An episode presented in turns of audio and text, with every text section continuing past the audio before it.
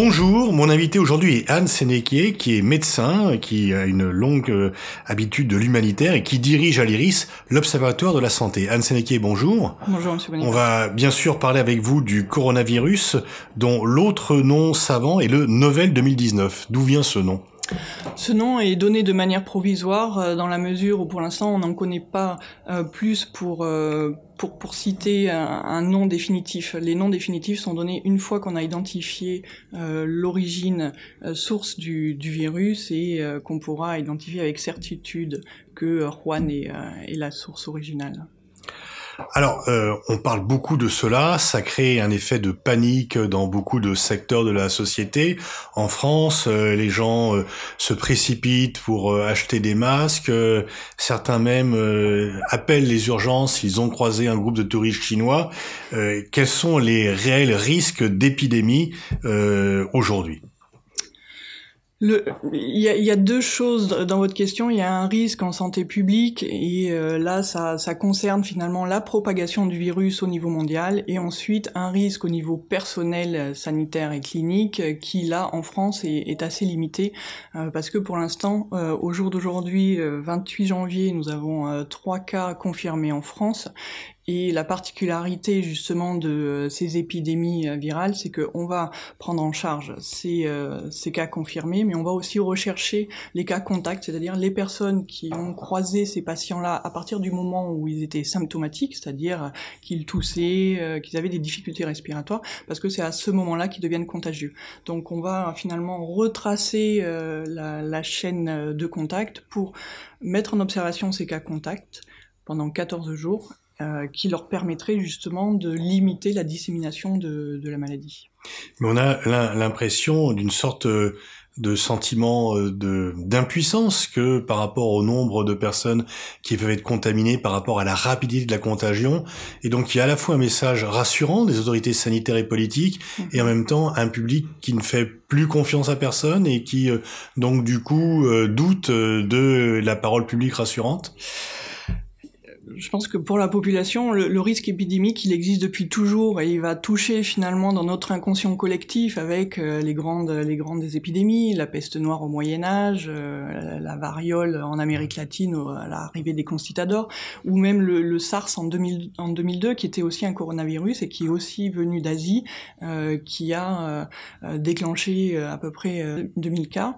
Donc c'est vrai qu'on a un sentiment historique qui est très important parce que l'inconscient collectif a peur du virus, a peur des maladies, parce que justement... Vous pensez que l'humanité est encore frappée par le souvenir de la Grande Peste au XIVe siècle, par la grippe espagnole euh, en 1918, qui ont effectivement, la Grande Peste a rayé de la Terre presque un quart euh, de la population en Europe et en Chine.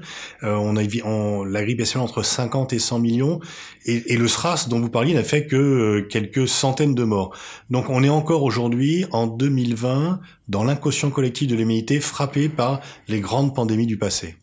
Oui, parce qu'on va se raccrocher à celle qui nous touche il n'y a pas si longtemps, le, SARS en, 2000, en 2003, euh, le MERS qui est la version du Middle East euh, qui est arrivée en début des années 2010-2009. Euh, et finalement, quand on va chercher, la population va chercher à s'informer, va regarder un petit peu et va finalement assez vite retrouver ces grandes épidémies, la grippe espagnole, la grande peste. Et autour de ça, il y a une information claire et adaptée et historique. Et puis après, à, côté de ça, il y a les fausses rumeurs et qui sont le maillon faible finalement euh, des, pandémies. Alors euh, ça a été vrai dans l'histoire, mais aujourd'hui, la caisse de résonance qu'offrent les réseaux sociaux euh, est, est, une plaie pour la santé publique et la gestion d'une Ça a été très vrai en 2014 avec l'épidémie Ebola en Sierra Leone, Guinée et Libéria. on a dû lutter justement contre ces fausses rumeurs qui étaient dispatchées par des réseaux style euh, Twitter, Facebook et compagnie, et euh, qui euh, qui était un véritable obstacle finalement au changement de comportement de la population qu'on attendait pour limiter la transmission de ce virus-là. Et est-ce que l'on peut faire confiance aux autorités chinoises pour ce qui est de la transparence?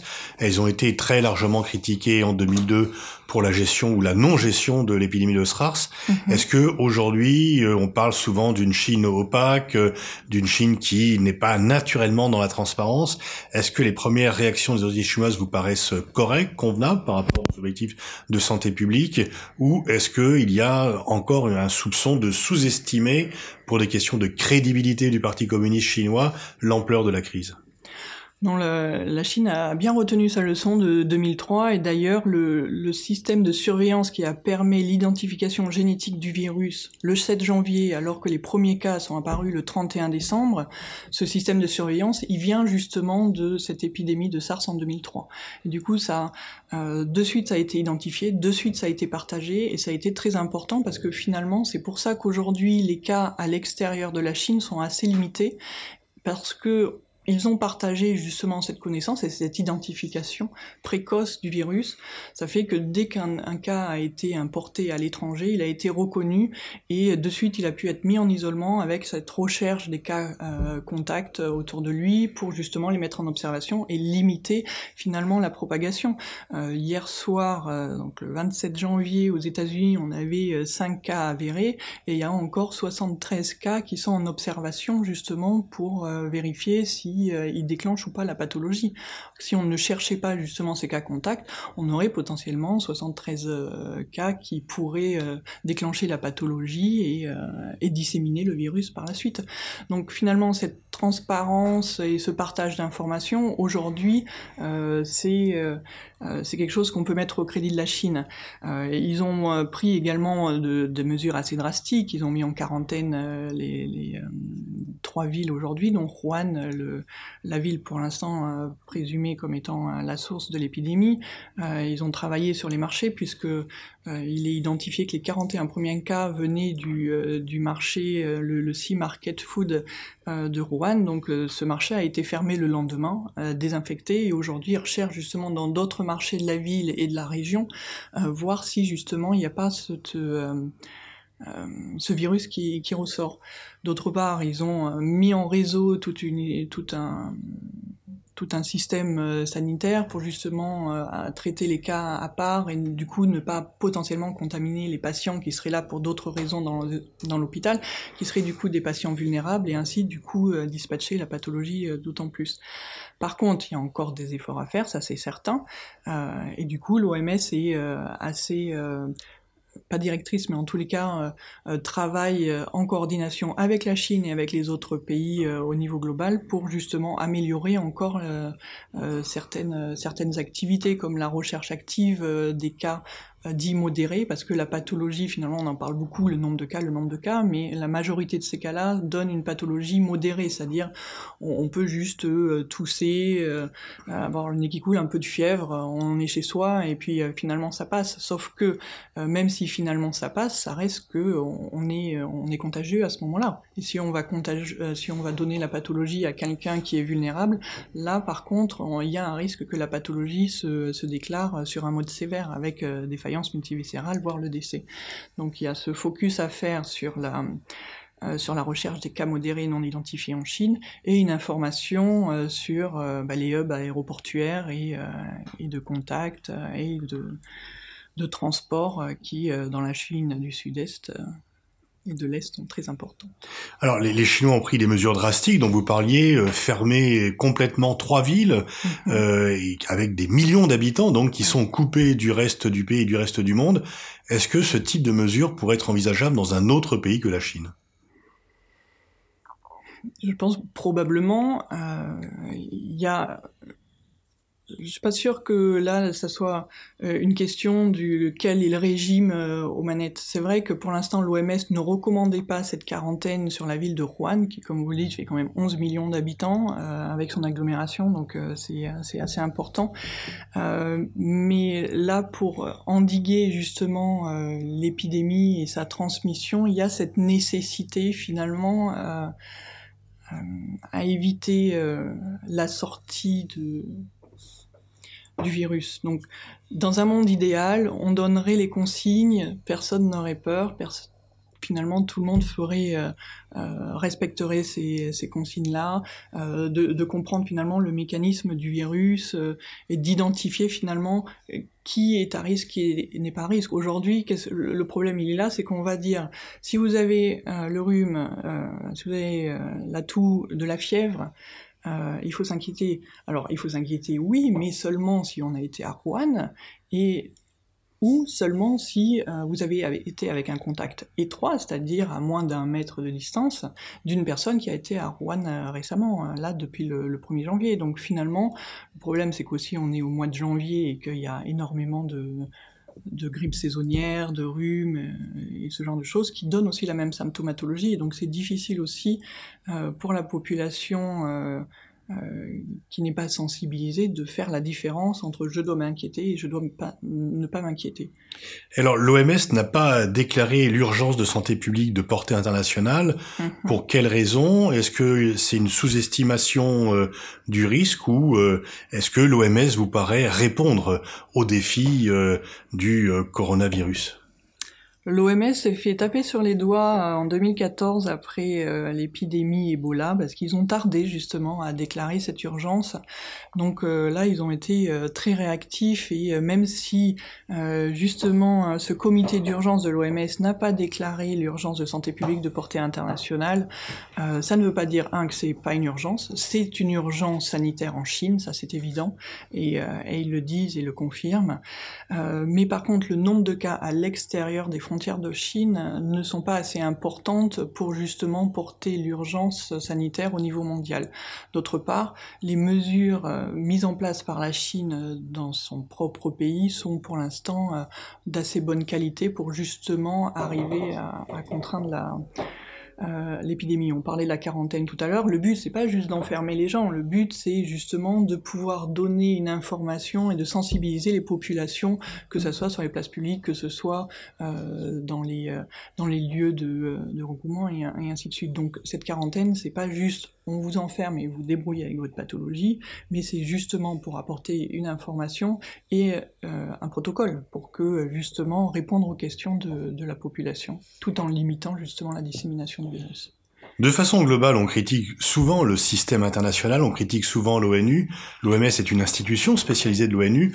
Est-ce que vous avez, vous, en tant que médecin, le sentiment que l'OMS fait bien son boulot et que l'OMS est une institution indispensable ou, euh, comme c'est souvent la critique, une sorte d'organisation hors sol euh, avec euh, des gens qui ne sont pas au contact des réalités, qui sont coupés des réalités? Quel est votre jugement du travail de l'OMS à la fois sur ce virus, mais plus généralement sur l'ensemble des pandémies et des problèmes de santé publique.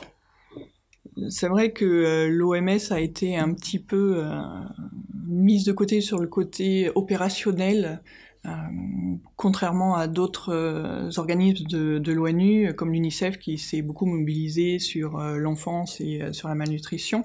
mais l'OMS a entendu justement ces critiques ces 20, ces 20 dernières années et ils sont en train de changer justement cette, cette façon de faire. Donc on, on garde quand même une, une entité qui, est, qui a pour but d'être normative, c'est-à-dire donner des guidances, donner euh, des, des, protocoles et euh, des conseils justement pour les pays, pour les systèmes de santé, euh, pour pour la, gestion des, des, virus et des épidémies.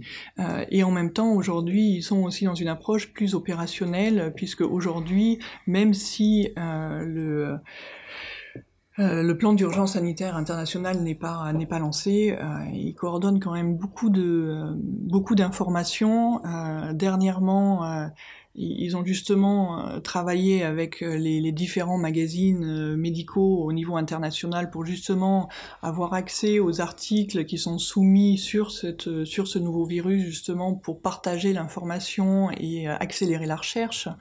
Euh, c'est eux qui vont euh, justement euh, coordonner à travers d'autres entités comme le CEPI qui a été justement mis en place après l'épidémie d'Ebola pour travailler justement sur le travail de, de, vaccins et de traitements rapides et qu'on se retrouve pas comme d'habitude avec des années avant l'émergence d'un vaccin ou d'un traitement sur, sur un virus. Donc aujourd'hui, euh, finalement, euh, on commence à avoir un vrai lead de l'OMS sur ces questions, sur ces questions-là, et c'est quelque chose qui continue à être travaillé. Donc, on peut être optimiste là-dessus, et ils sont en train de regagner en, en crédibilité et légitimité. Et est-ce que vous avez le sentiment que la coopération internationale entre les États fonctionne bien? On connaît l'état de rivalité, pour ne pas dire d'hostilité, qui existe entre euh, les États-Unis et la Chine, par exemple. Est-ce que face à l'urgence sanitaire, les querelles géopolitiques sont mises de côté et que euh, les différentes nations et leurs responsables travaillent concrètement pour le bien commun? Est-ce que finalement, la santé serait un secteur où le multilatéralisme marcherait, contrairement à d'autres secteurs de la vie internationale? Alors l'histoire nous dit que oui, la santé euh, pourrait être cet ennemi ou ami commun qui nous permettrait de, lâcher les armes. On parlait de la grande peste euh, euh, en Europe en 1347, il me semble.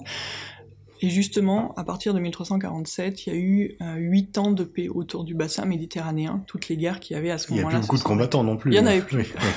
Mais du fait, on a su euh, finalement baisser les armes pour se dire bon, là, euh, il faut se calmer. On a, un, on a un problème commun.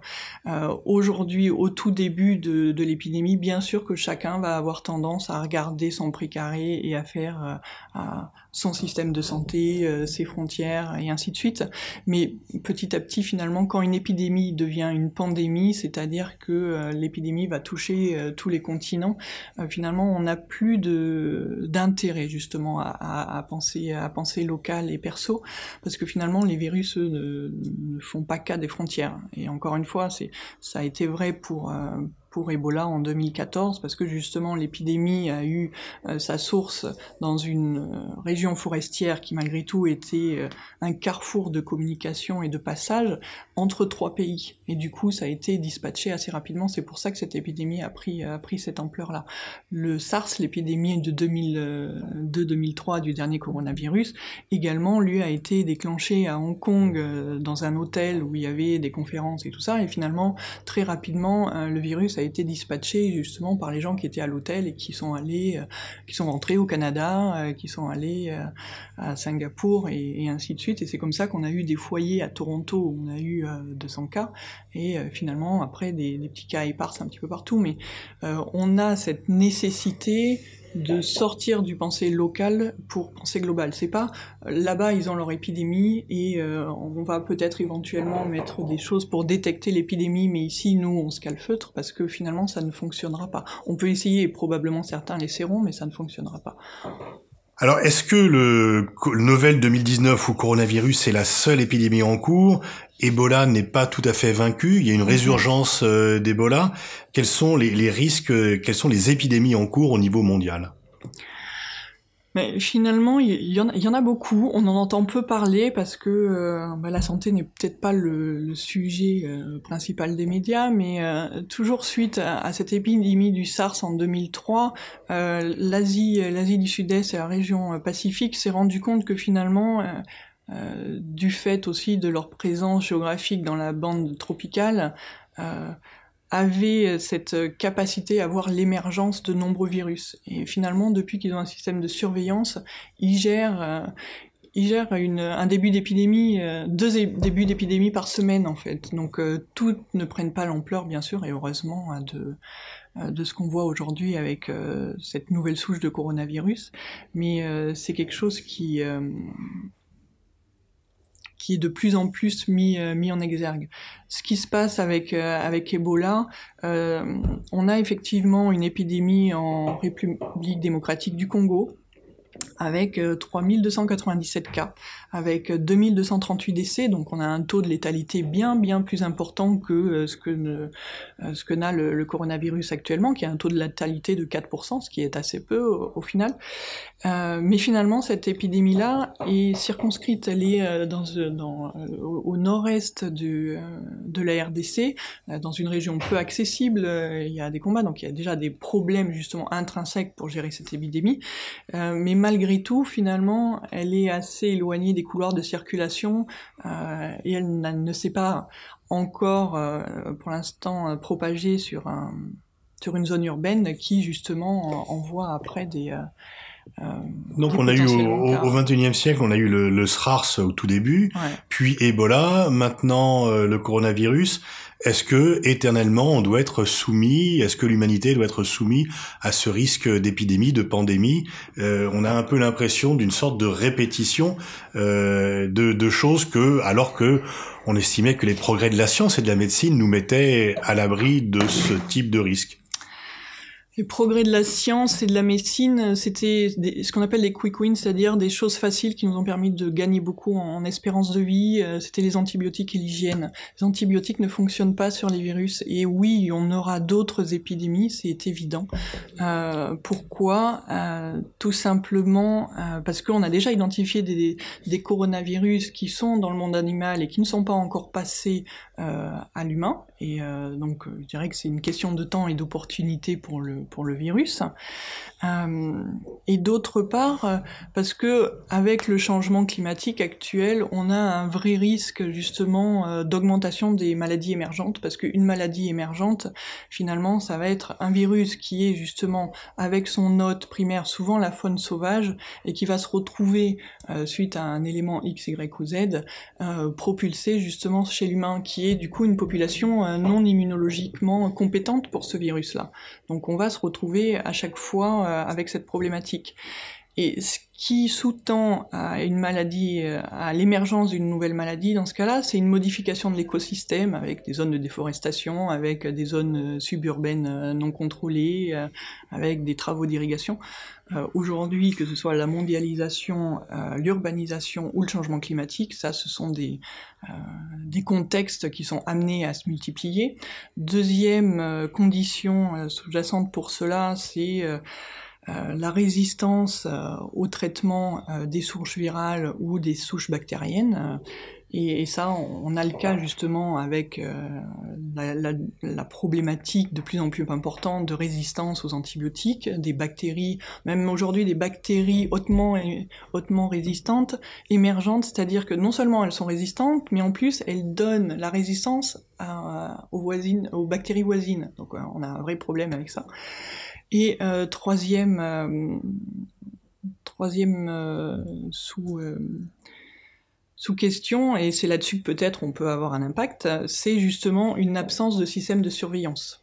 Et du coup, ça c'est justement là où on peut avoir euh, une prise pour que justement euh, le fait de pouvoir euh, parler de ces problématiques, de se confronter en l'espace de 20 ans à trois épidémies de coronavirus, à deux épidémies Ebola et l'épidémie du VIH aussi, dont on n'a pas parlé, mais qui est toujours un problème important. Oui, qui elle a fait beaucoup plus de morts que les autres. Oui, et qui est, qui est du coup aussi une, comment dire, on parlait de l'urgence de santé publique, justement l'épidémie du VIH aujourd'hui est, est, considérée comme une urgence de santé publique de portée internationale. Donc toutes ces épidémies-là nous montrent la voie vers cette nécessité, un, de prendre soin de notre environnement pour éviter justement les modifications d'écosystèmes qui, euh, euh mettront des failles entre le monde animal et le monde humain et justement la transmission de ce virus, mais aussi euh, un système de surveillance euh, global ça c'est évident, euh, et, euh, améliorer justement euh, la sensibilisation de, des systèmes de santé. Merci Anne Sénéquier. On a fait le point un peu peut-être pour euh, sortir des, de la panique et de, de l'alarmisme tout en étant quand même conscient et, et en étant vigilant par rapport aux risques sanitaires qu'implique ce virus. Merci à vous. Merci.